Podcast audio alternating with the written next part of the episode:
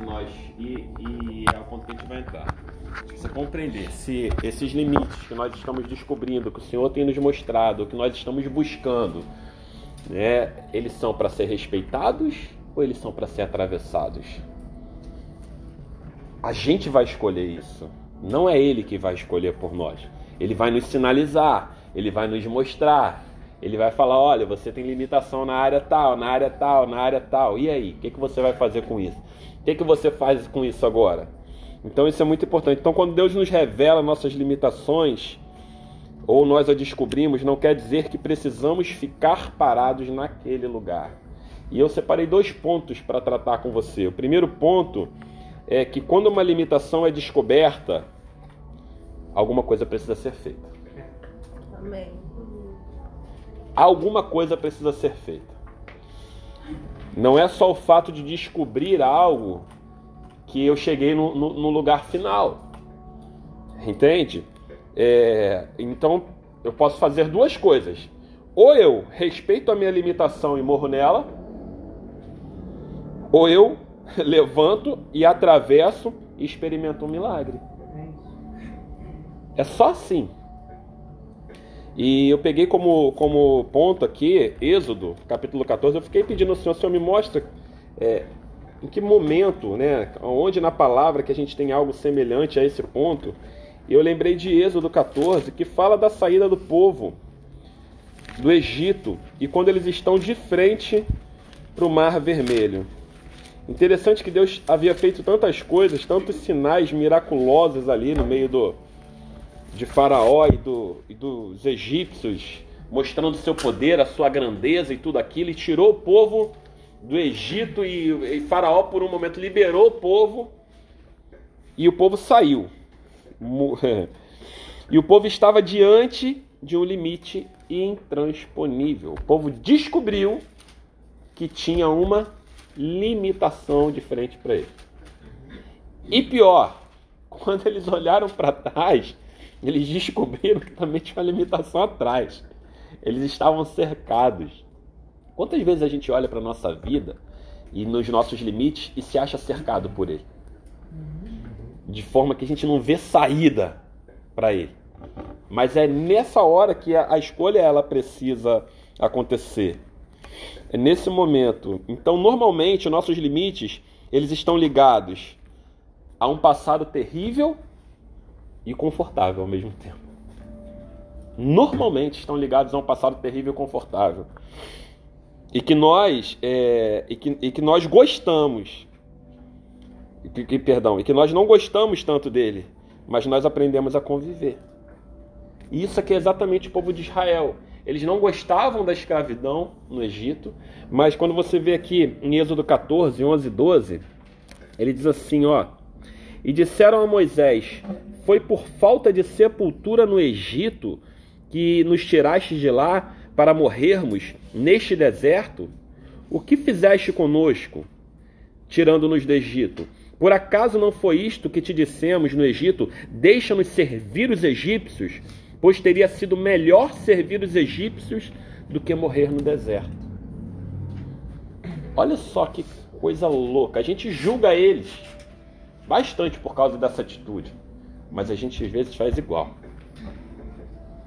A gente descobre uma limitação, a gente deixa eu morrer aqui. Deixa eu morrer aqui nesse lugar. Ah, eu tenho esse problema, eu eu tenho essa questão, eu sou assim mesmo, sempre fui assim, eu vivi a minha vida toda dessa maneira, por que, que eu vou mudar agora? Por que, que eu vou me dar uma, dar uma oportunidade de Deus operar um milagre na minha vida? Porque realmente é o ponto em que eles não tinham o que fazer. Ou Deus operava um milagre, ou eles morreriam. Mas uma decisão precisava ser tomada. Então, é, eu quero te encorajar nesse primeiro ponto, a decidir atravessar o seu limite hoje. Porque se você não decidir atravessar o seu limite hoje, você vai morrer no seu limite. Eu não estou falando de salvação, não, gente, pelo amor de Deus. Eu estou falando de abundância e plenitude no Espírito Santo. Abundância e plenitude naquilo que Deus tem para fazer através da sua vida. E o ponto 2, que talvez seja que a gente tome um pouco mais de tempo aqui, que uma vez que eu descubro né, a minha limitação e eu decido o que fazer e atravessar, aí vem o ponto 2. Porque que a única maneira de conseguir atravessar uma limitação é desconsiderando a minha reputação. É desconsiderar completamente a minha reputação. é muito doido. É muito doido. Aqueles homens de, de, de Êxodo, né, o povo de Israel, eles preferiam a reputação deles de vivos do que de libertos. Eu e você, nós queremos estar vivos ou queremos estar libertos? A liberdade requer sangue. A liberdade requer renúncia. E aí entra Rafa, pastor Rafa, onde ele sempre vai, que é renúncia. Ah, mas eu não quero ir para esse ponto hoje não. Senhor, me ajuda. Deixa eu... Gente, de verdade. É, eu acho que, assim como João Batista tinha uma mensagem que era arrependei-vos e crede no Evangelho, o meu vai estar dentro de morte, renúncia, se arrependa, volta, entendeu? Volta, faz, desfaz, refaz. A minha vai estar dentro disso. É o que Deus colocou para mim, é a minha vida, é a forma como eu ponho, me coloco diante de Deus e no final tudo faz sentido. Então, para falar dessa questão de desconsiderar, né, só a única maneira, a maneira de conseguir atravessar a minha limitação é desconsiderando a minha reputação, eu queria que você fosse comigo para Juízes Juízes capítulo 6, nós vamos ver uma história bem interessante de um homem chamado Gideão.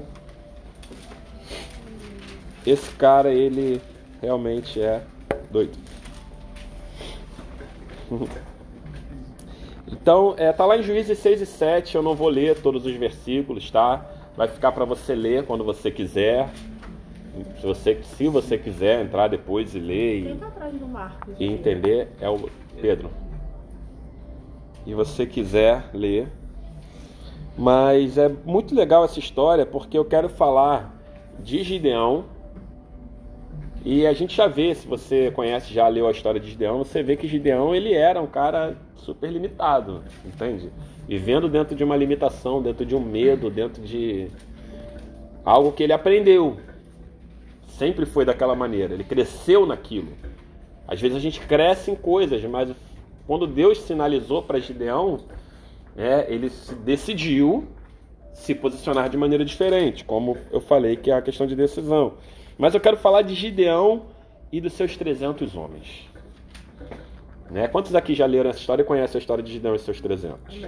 Muito bom, que bom. Você... Vai, banheiro? É? Então. Então Gideão, ele foi. Olha só. Gideão, lá em, em Juízes 6,11, diz assim. Cadê você? É.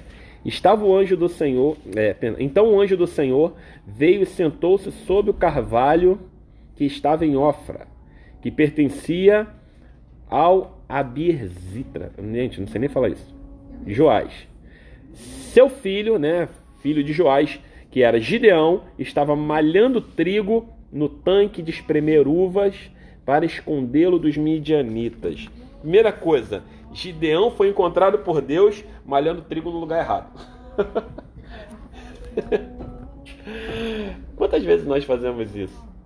Nós estamos fazendo a coisa certa no lugar errado da maneira errada na nossa vida, por causa de uma limitação que a gente tem. A gente pode estar até fazendo a coisa certa, mas não é só fazer a coisa certa, é fazer a coisa certa no lugar certo. Mas a graça e a misericórdia de Deus é tão boa que ela nos alcança até lá.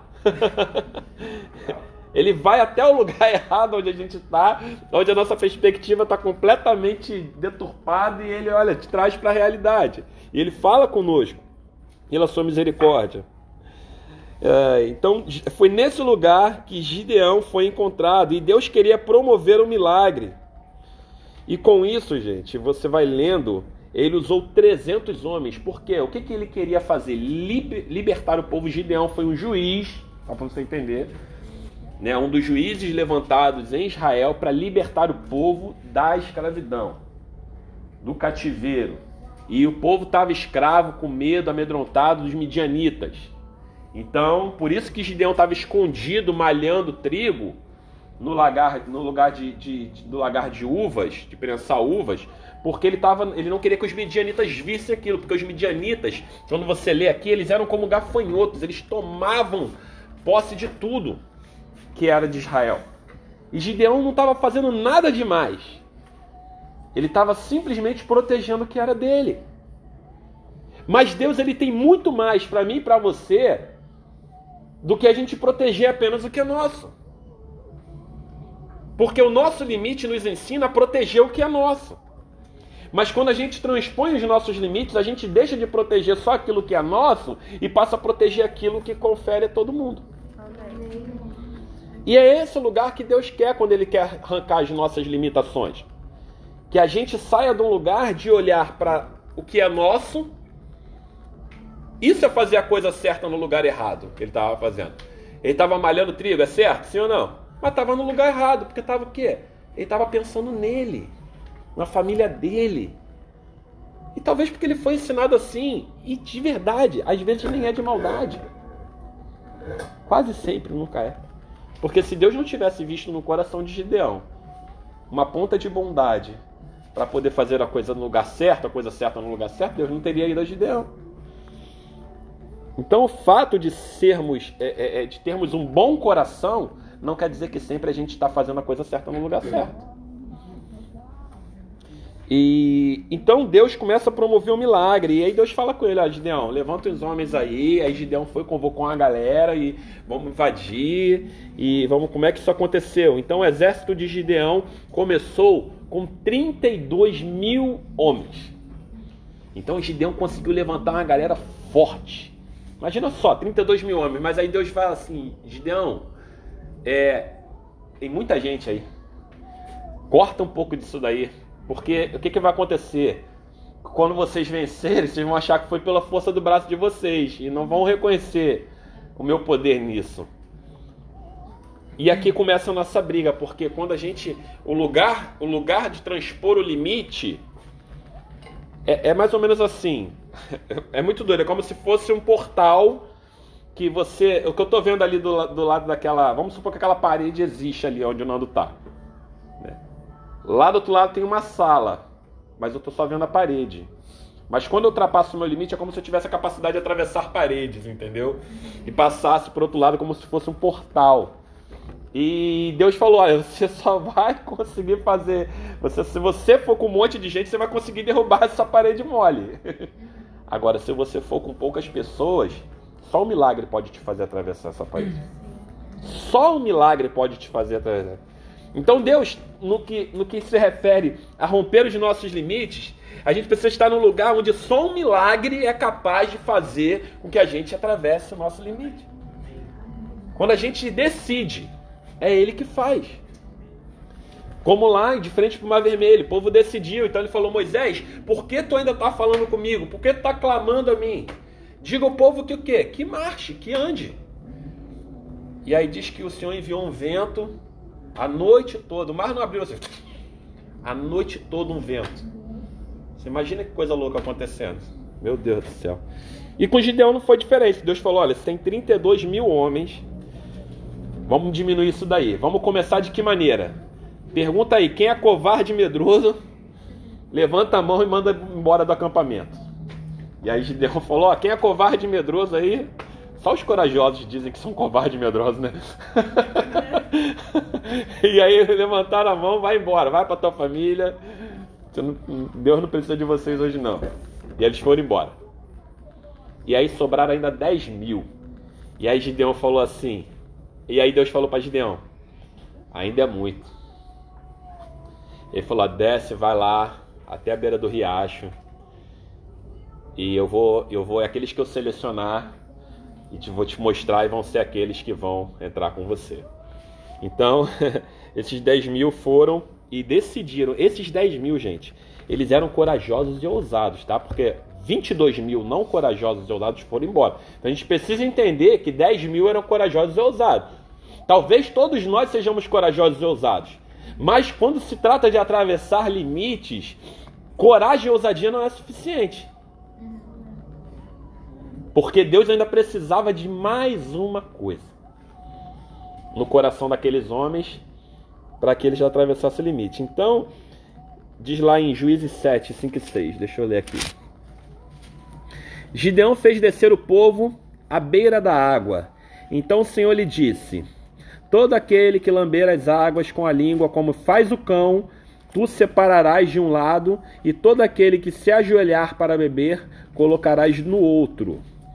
Os homens, é, os que lamberem a água, levando a mão à boca, foram trezentos homens, mas todo o rest...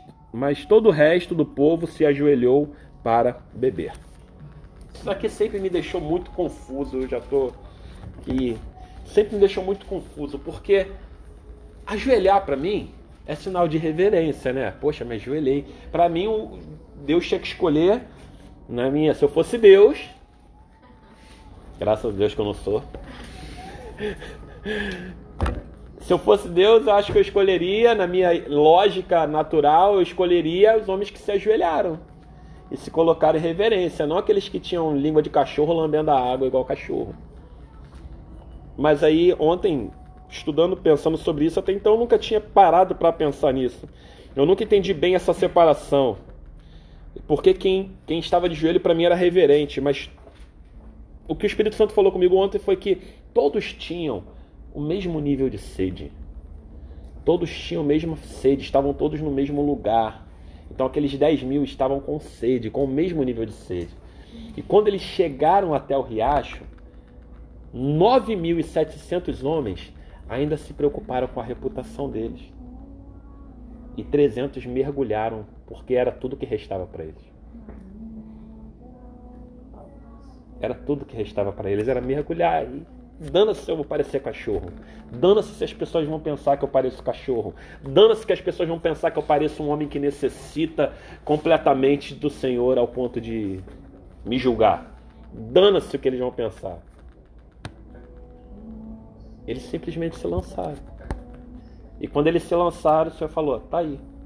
Só pode atravessar o corajoso, ousado que não, tem, que não quer reputação.